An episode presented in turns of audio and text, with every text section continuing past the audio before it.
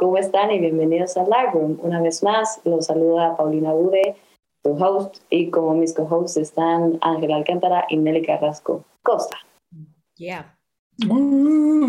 ¿Yeah? Ángel siempre es el que trae acá toda la actitud. Matraca, con cerro, Sí, con su mamá. Con su mamá. trae todo ahí, Ángel. ¿Todo bien Sí. entonces? Todo bien, todo chido.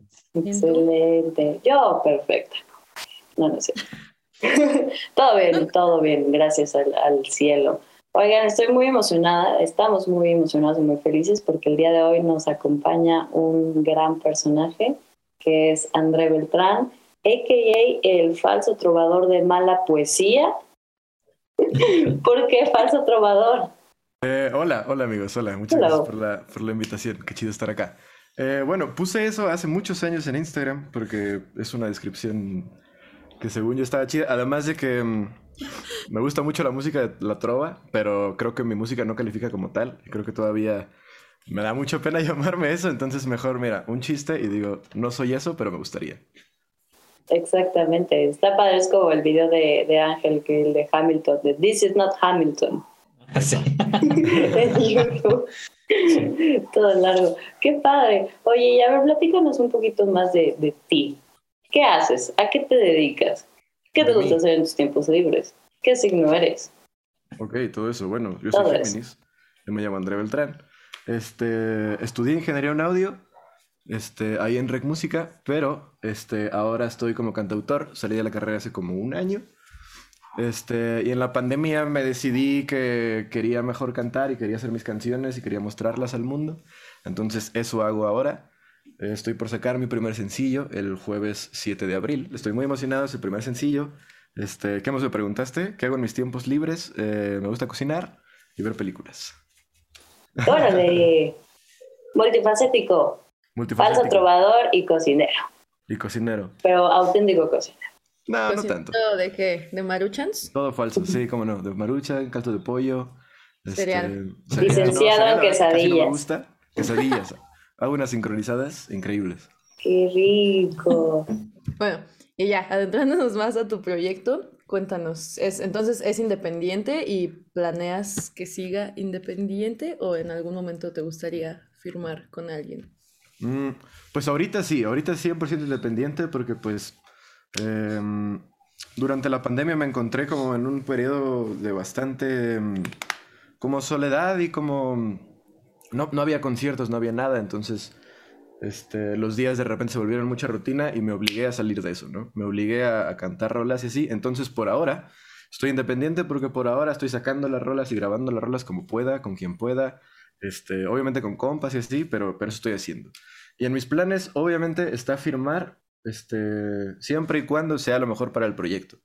Este, mm, no sé, como que ahorita estoy probando suerte, viendo qué pasa, y no me, no me cierro nada, aunque ahorita no estoy buscando exactamente eso, ¿no? Ahorita nada más quiero compartir y tocar. No, este, ¿qué te inspiró como a llegar al sonido que estás haciendo ahorita y qué, cómo describirías? Sé que es bien difícil describir cómo a qué te asemejas o qué, se- o qué género tocas, pero ¿cómo llegaste a eso que tocas ahorita? O sea, a- a- al estilo, al, al discurso, al género, o sea, Claro. en general. Creo que de la misma manera en que llegan todos y todas los que quieren hacer este, cualquier tipo de disciplina artística, este, consumiendo mucho de eso, ¿no? Escuchando un buen de música, este, analizando este, la lírica de muchas rolas, analizando cantautores y cantautoras, este, eso, escuchando un montón de música y al final de cuentas, este, un profesor que, que- que tuve de composición que se llamaba, bueno, que se llama Marcos Cadena, él me estaba platicando en una clase que él es, que él no se considera como cantautor ni autor ni nada, que él se considera hacedor de canciones, ¿no? Y eso a mí se me hizo muy bonito porque no está amarrado a un género como tal, sino está amarrado a una forma de expresión o a un mensaje en sí que se quiere eh, con la canción, ¿no? Entonces a mí eso me, me gusta porque no, no estoy apegado a algún género específico, sino estoy apegado al hacer las canciones, ¿no? Como, como hacedor, como, como, como quien se dedica a cocinar o con quien se dedica a hacer, a pintar o cualquier otra disciplina que, que requiere este, creatividad y, y- también como constancia, eso para mí es, es eso, como que no, no voy ligado a cualquiera, ¿no? Y también, este, bueno, Ángel y yo somos compas de hace mucho tiempo y este, compartimos música de hace un montón. Yo escucho lo que escuchas, tú escuchas lo que yo escucho. Sí, claro. Entonces, como a partir de eso, obviamente vamos ahí robando un poco y como analizando lo que te gusta y lo que no te gusta y vas como direccionando hacia, hacia allá, ¿no? Pero también, no sé, últimamente, por ejemplo, estoy escuchando mucho merengue y digo, pues me gustaría hacer una rola de merengue, ¿por qué no? Aunque yo no tengo como, como esa, o sea, yo no nací en un lugar donde, donde el merengue se respira, pero pues en mi cuarto yo lo pongo y sí respiro eso, ¿no? Y aunque no me vaya a salir algo exactamente como tal, o, o algo como muy purista, es como, bueno, pues lo voy a interpretar a mi manera de lo que mis letras quieren como, pues no sé, perseguir de ritmos. eso. Es justo quitarle como eso, como quitarle lo puro a un género, ¿no? Como creo que al final de cuentas hay tantas, digámoslo, poniendo el ejemplo justo del merengue, no hay como, o sea, los artistas que hacen merengue no en su mayoría son de donde nace el merengue. O sea, como que es un, que es una mezcla de géneros y culturas y que también siento que la respuesta abarca también mucho de, de dónde eres y de dónde creciste y dónde y cómo conviviste con la música y todo esto, ¿no? 100%, pero yo creo que eh, el contexto en donde creces, este, socioculturalmente, afecta a cómo interpretas ese género. O sea, en un mundo como el que vivimos tan globalizado, es imposible este, no escuchar de todos, ¿no? Entonces, por eso creo que lo purista ya se va acabando. Bueno, no es que se vaya acabando, sino que se va transformando porque muchos quieren probar, ¿no? Por ejemplo, muchos, este, como muchos cantautores del norte, ¿no? Como el Eddie Maverick, el Kevin Carl y así como muchos este, de por allá, que tienen como muchos indicios del country gringo, pero lo adaptan a sus letras, a su lírica y también como a una especie de norteño sad muy, muy, muy chido, ¿no? Entonces, pues eso, eso es, es como la, la mezcla de muchos este, géneros, este, combinado con lo que, con lo, pues sí, con la cultura con la que creciste, ¿no? Entonces, eso a mí me llama. Es como lo que dices, ¿no? De que no, no te casas con un género. Y es como, en lugar de que tú te adaptes a un género, tú adaptas los géneros a ti. Como Ajá. y a, y a lo que quieres expresar, ¿no? Y al final de cuentas nos estamos divirtiendo haciendo música, ¿no? Entonces, si yo escucho algo que me gusta, digo, ah, mira, en mi guitarrita yo puedo hacer algo parecido y voy a hacer una rola así. Porque estamos jugando, no estoy como en un libro y diciendo, híjole, voy a hacer esto porque la merengue lo pide, ¿no? Si no es por- a mí me lo pide esto, lo voy a hacer. Digo, ya a nivel producción, pues ya cambia un poco porque ya sí te sientas un poco más, pero al menos a mí en la creación de la canción es así. Claro, hace mucho sentido. Sí. Además, pues hoy en día ya casi nadie se casa con los géneros, ¿no? Ya es como muy poco Sí, común, o sea, aunque sea la persona más popera, más yacera, lo que sea, ya le van metiendo ciertos recursos o ciertas herramientas de otros géneros y eso te hace un artista muy versátil, ya hace que llames la atención, claro. ¿no? Porque pues ya eso lo ves como súper obscuro, algo súper popero o algo súper X, entonces eso es, eso, la música está cambiando ya, o sea, y tal vez en un par de años igual digamos, ¿cómo es posible que estamos haciendo estas cosas, no? O sea, Claro. es, es una locura. Y hablando del paso de los años, esta es una pregunta así súper cliché. Y vas a decir, ah, no puede ser. No tengo idea. Pero chance la puedo responder, quién sabe. ¿Cómo te ves en cinco años? Mm, me veo haciendo exactamente lo mismo, pero esperemos que con más recursos. Es decir, eh, me veo escribiendo canciones, me veo compartiéndome música, me veo ya con, no sé, quiero tirarle un par de discos arriba, cinco años, no sé, uno tal vez, no sé. Pero me veo haciendo exactamente lo mismo, porque ahorita estoy contento haciendo lo que hago, pero obviamente haciéndolo a mayor escala. No sé si eso contesta tu pregunta de la manera que querían, pero Me contesta perfecto. O sea, era más o menos para, porque ya escuchamos un poco de tus metas a corto plazo, como es el, el sencillo. Claro, sí, me veo compartiendo eso, mis rolas y compartiendo con más músicos. Eh, me gusta mucho, estos últimos meses he conocido a varios artistas eh, este, con los que he podido compartir, ya sea de que me invitan a su casa a echar un café y compartimos rolas, o en un concierto o así. Entonces eso para mí es increíble, tiene un valor este, invaluable yo creo. Entonces eso me veo haciendo, como compartiendo con más músicos y obviamente compartiendo, pues si a la gente le gusta, pues con esa gente también. Oye, ¿y ¿te gustaría salir de gira, por ejemplo? O sea, Sí, sí, nacional, 100%. internacional. De hecho, el 16 de abril eh, me voy para Chiapas. Ese día tengo mi primera fecha allá y voy a tener... Voy a estar tres semanas por allá, voy a tocar como en tres ciudades de Chiapas en San Cristóbal, en Tuxtla y en otra que no recuerdo, pero que ahí en mis redes sociales estaré, estaré posteando. Y ya, voy a tocar ahí hasta mayo y en mayo no sé si me vaya a Oaxaca, porque tengo ahí un compa que igual no puede conseguir unas fechas, o me regrese a la ciudad, no sé. Pero sí, está súper en el fin de hacer planes. Este año quiero ir a Puebla también. Me gustaría ir a Querétaro, a Toluca, como quiero ir así cerca de la ciudad donde pueda. Y a, quiero ir a Chihuahua también. Espero que este año se pueda. Ojalá que sí. Ya saben, ¿eh? Oyentes. Sí. Y ahorita como la música, o bueno, al menos como desde mi perspectiva, no sé si tú opines lo mismo, pero siento que ahorita la música latina como que está pegando mucho más, ¿no? O sea, como que ya se está renombrando más cañón y siento que cada vez más en headlines con así combinados con artistas que no son hispanohablantes, Claro. están artistas hispanohablantes ya, entonces te gustaría mantener como, mm, eh, de- o sea, dependiendo como de cómo se vaya dirigiendo tu carrera, ¿sí te gustaría hacer tours y estar en festivales fuera de, de México? Sí, es el, es el sueño. O sea, es, es- es lo que, es lo que, es a lo que se tira, ¿no? Como que en algún punto llegue, llegue al proyecto de que te inviten a tocar a otro país o en un festival fuera de, fuera de... Digo, yo soy del Estado de México, pero normalmente me muevo por la ciudad. Me encanta tocar por allá, pero igual cuando, cuando, por ejemplo, ahorita Chiapas estoy súper emocionado porque es gente que no, que no conozco. He ido a Chiapas solamente una vez. Entonces sí, obviamente me emociona mucho este, tocar siempre fuera de, de- de mi zona de confort. O sea, me gusta mucho tocar para gente que no me conoce. Este, siento que es como la, la manera más true de, pues, de probar un proyecto, ¿no? Este, llegar a un lugar así que no te conoce nadie o que te conocen poquitos y ver qué onda. Y creo que los festivales es, es, este, es una muy buena forma de, de hacer eso, ¿no? Porque te encuentras con un montón de bandas, un montón de músicos y también los fans de esos músicos, ¿no? Entonces, pues hay, hay mucha diversidad. Entonces, sí, sí le tiro eso.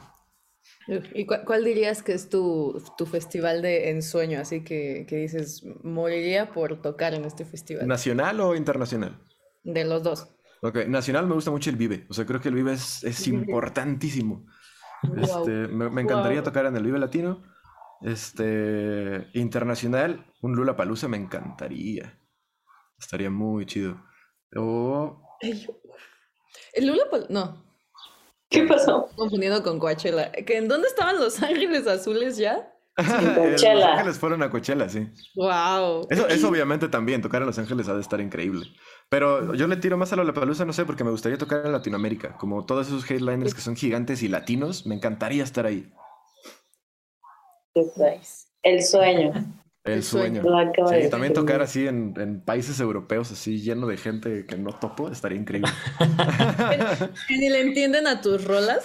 Pero, luego sí. esos son como Sí. que los que los fans. hagas llorar. Esos son los fans de, de Hueso Colorado, ¿no? Luego hay veces que tienes a, a- a personas, bueno, no, yo, sabes, pero he escuchado de personas que no tienen idea y su música es lo máximo en Serbia.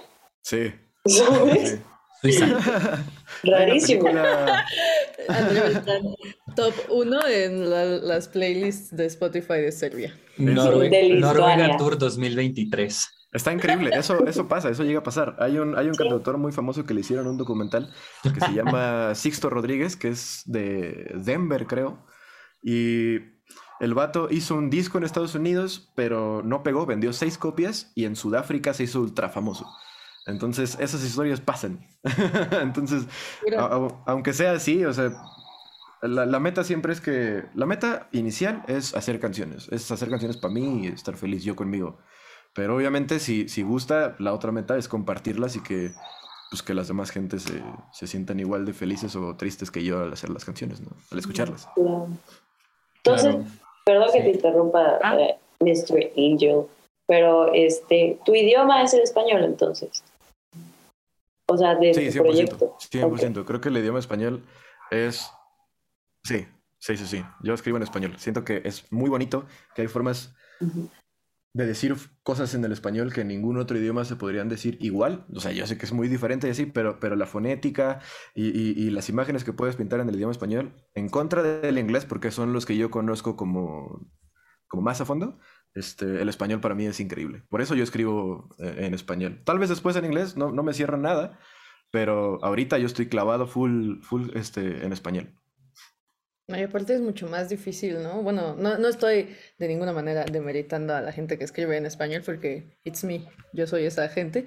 Este, y yo admiro mucho a la gente que escribe en, en, digo, en inglés, perdón, y admiro mucho a la gente que escribe en español porque es mucho más complicado, ¿no? O sea, como que no hay palabras tan, tan generales como, como es en inglés, ¿no? Ni, ni rimar tampoco ha de ser tan fácil.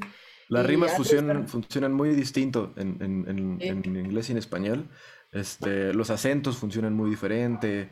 Eh, todo, las consonantes son mucho más fuertes en el español, ¿no? Por eso creo que también la rítmica puede ser mucho más rica eh, de la rima. Y por eso a mí me gusta el español. Es chido el español. Sí, sí, sí, es chido. Pues a ti también, ¿no, Ángel? ¿Mande? A ti también te late más en español, ¿no? Sí, sí, es que, ¿sabes qué? Fuera de, o sea, si lo vemos desde, como desde esta perspectiva muy romántica y así, pues claramente sí hay cosas más bonitas por decir en español, ¿sabes? Claro. O sea, o, o, más bien no cosas más bonitas que decir, sino formas más lindas de decirlo. Creo que también hay formas muy chidas en inglés, ¿no? Pero también nosotros, como es nuestro idioma madre, se nos facilita mucho. Exacto. Y, eso.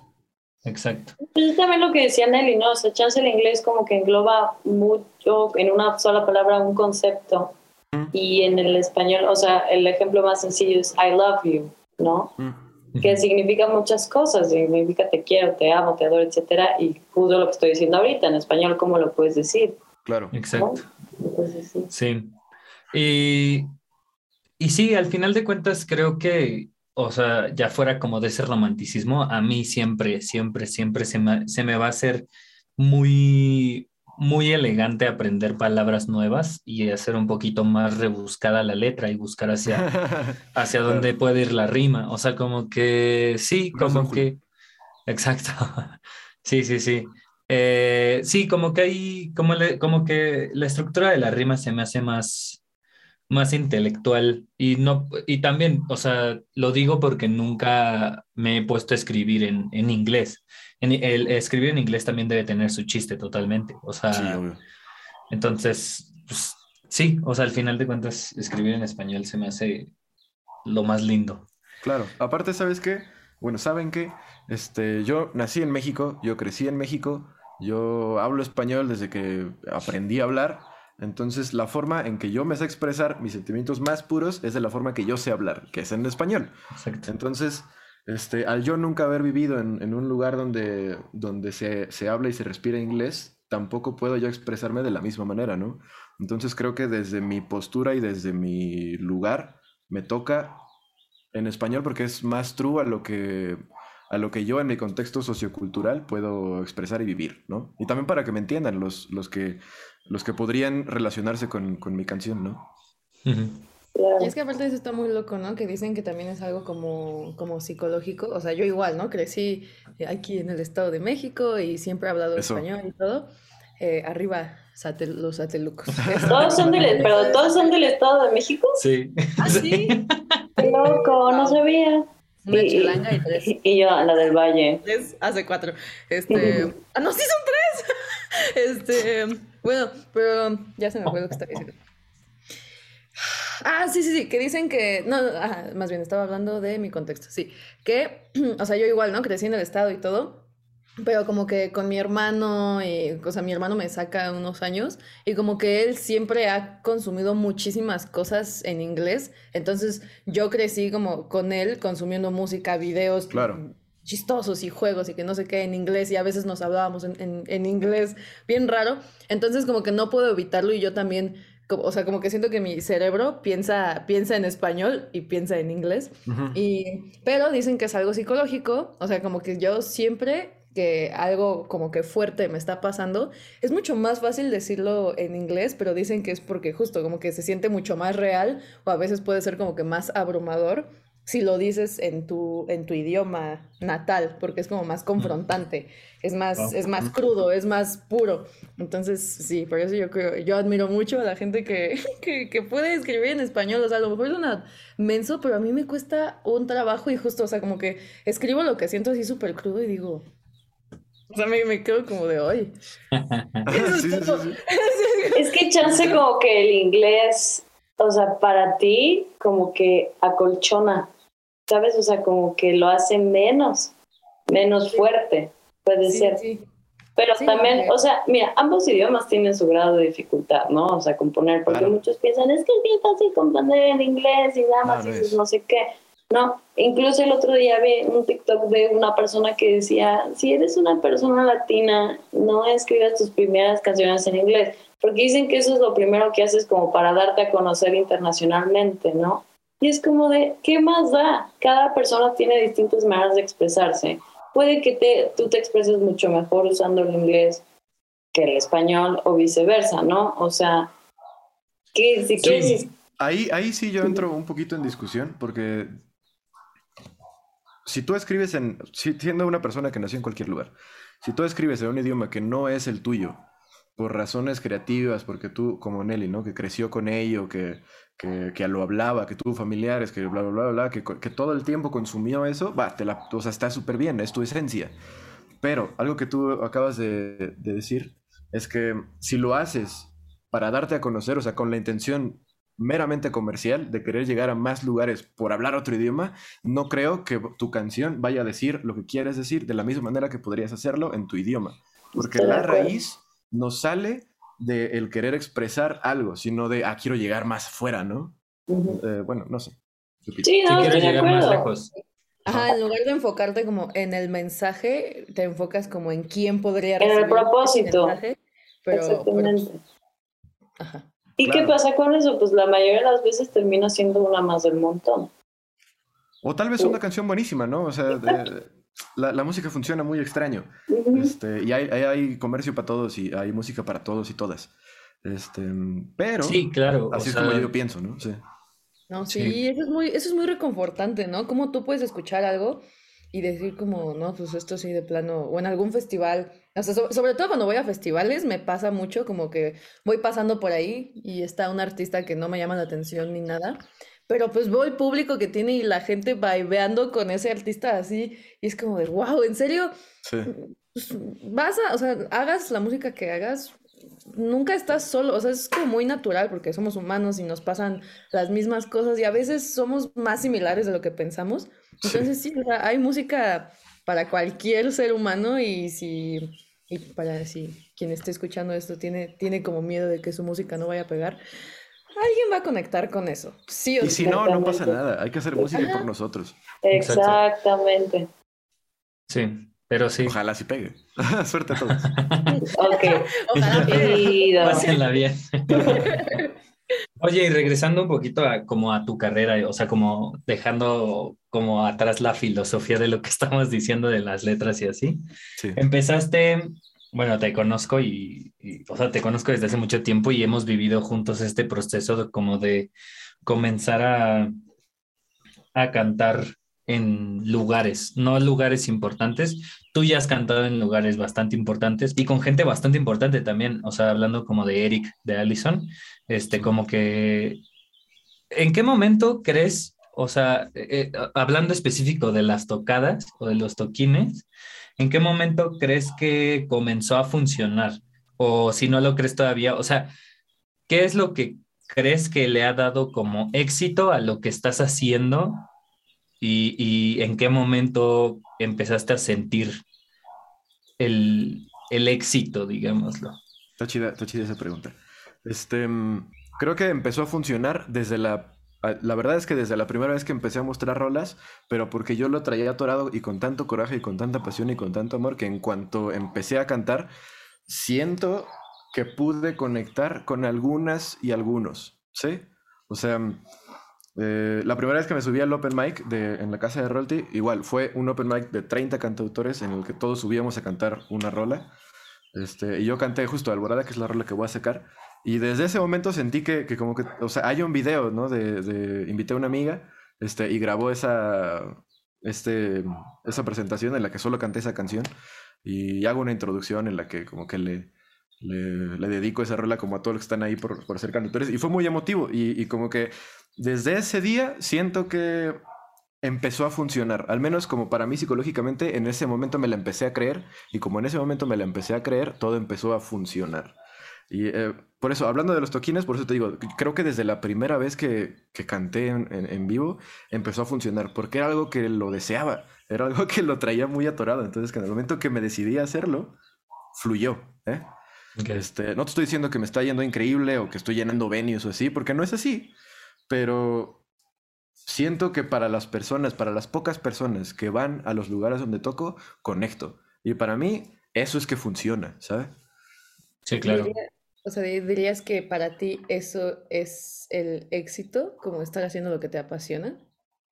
Mm, el éxito lo puede, o sea, se define de muchísimas maneras, ¿no? Y tú lo puedes Sí. definir de la manera que tú quieras. Em, yo no, o sea, no sé exactamente porque el, no sé, porque el éxito no sé qué depende, ni, no sé bien cómo se define, pero estoy más contento y estoy haciendo lo que me gusta y estoy conectando con las personas que, que, que a veces me van a ver y, y ya, o sea, eso, estoy contento. No sé si estoy siendo exitoso, pero estoy más feliz. Eso es todo. No, pues sí, cada quien tiene su definición de éxito. Eso podría ser para Sí. ti en este momento ser exitoso. En dos Claro, días, aunque, quién sabe. Sí, aunque aspiro a más. O sea, apenas voy a Exacto. sacar la primera rola. Este, como que todavía siento que el proyecto está muy, muy, muy en pañales, ¿no? Este, entonces espero que ya poco a poco se vaya, se vaya gestando algo lindo. Verás que sí. Oye, ya para finalizar este bonito episodio, Dígame. otra pregunta también de pensarse, o tal vez ya lo tienes así, pero ¿cuál sería el artista soñado con el que te gustaría colaborar? O banda, o lo que sea. Mm, hay muchos, hay un montón. Y Andrés saca su lista. Bueno, top 5. sí, Como Bob Esponja, y así. sí, sí, sí. sí. Em, me interesa mucho colaborar con artistas este, nacionales, nacionales o latinoamericanos o hispanohablantes. Este, obvio, por lo que platicamos hace rato, pero también porque, porque mi estilo de música o estilo de composición siento que quedaría bien con algunos. Y también pues porque los admiro y me caen muy bien. Me gustaría mucho colaborar con Silvana Estrada, es un sueño así increíble, estaría, estaría preciso. Este, con el David Aguilar, este, me encantaría con Kevin Johansen, este, con el Kanka, si vuelve a cantar alguna vez. Eh, no sé, sí, con, con, con muchos, este, pero como del gremio como cantautor, eso. Y de productores, me encantaría colaborar con Augusto Bracho, con este Jodorowsky, este, pues así. Como, Con el David como- también. con el David, sí, con el, con el David me gustaría mucho. Sí. Tampoco también es productor. Sí. Sí, trabaja mucho con, con Ulises. Ulises Este, y, y hacen cosas muy, muy bonitas. Mira, lo que uno aprende. Diario se no, pues qué padre, de verdad, André, muchísimas gracias por, por poder venir acá y compartirnos un poquito de ti. Este, cuando siempre que terminamos los episodios del álbum nos gusta hacer como un espacio de, de promo, por si quieres, tus redes sociales, ya nos contaste tu sencillo, dónde te podemos escuchar, lo que tú quieras, hasta un chiste si quieres. Vientos. Este, bueno, antes, eh, gracias, gracias a ustedes y a Rec por, la invitación. Este, qué chido, qué chido que hacen esto, está, está muy bonito. Este, yo me llamo André Beltrán, todas mis redes sociales estoy como guion bajo André Beltrán. Este, por ahí está el link de Presave, si es que lo ven el, antes de que salga la rola. Si no, vayan a Spotify y pongan André Beltrán. La rola se llama Alborada. Spotify o cualquier otra plataforma que, que sea de su elección. Este, ahí va a estar la rola. Este, si viven en Chiapas, voy a estar por allá. Eh, si están en la ciudad, eh, ah, voy a tocar en el Foro del Tejedor el 8 de junio. Todavía no lo anuncio, pero puedo hacer aquí el spam. Eh, 8 de junio en el Foro Tejedor voy a compartir fecha con, con un amigo que se llama el Royalty. Este va a estar bien bonito. Em, eso, más sencillos vienen y listo. Creo que ya está. Eso. Muchísimas gracias, de verdad. Nelly, Ustedes. Ángel, un gustazo como siempre. ¿Quieren decirnos algo? Sí. Eh, A ver, dale, dale, Sí. dale. Que por favor escuchen Alborada. Escuchen. De verdad, yo cada vez que la he escuchado he llorado. Así que, Yo por también. favor.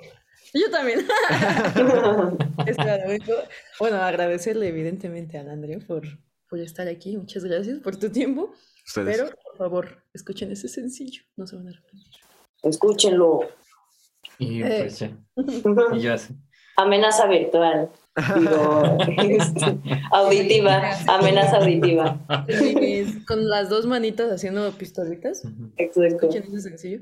Así estoy. De, de juguete, ¿eh? De juguete. De juguete, sí, obviamente. De agua, como las de Nerf. Sí, exactamente. Y ya, ¿no? Bueno, yo también eh, vayan, vayan a escuchar a, a André. Eh, en general, o sea, no solo, no solo va, tiene ese sencillo, tiene un buen de videos en, en diferentes sesiones que hicieron en YouTube. Entonces también pueden ir a buscarlo en sesiones carretera, en el canal de la Casa del Rolti. ¿En dónde más has estado? Eh, por ahora creo que ya, pero pronto, no sé cuándo salga esto, pero en una semana sale el video oficial de, la, de, de Alborada, que lo hice con una fotógrafa también. increíble que se llama Coco Duciel. Este, quedó muy chido el video, entonces también estoy muy emocionado por, por sacarlo. También viene sesión acústica de esa misma rola que grabé con- con- en Aguascalientes. Entonces, este, viene mucho de esa rola y, y más rolas adelante. Sí. Excelente. Entonces, pues nada. Muchísimas gracias, de verdad.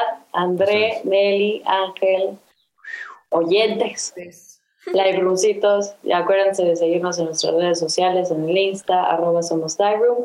Y nada, nos vemos en el próximo episodio. Bye bye.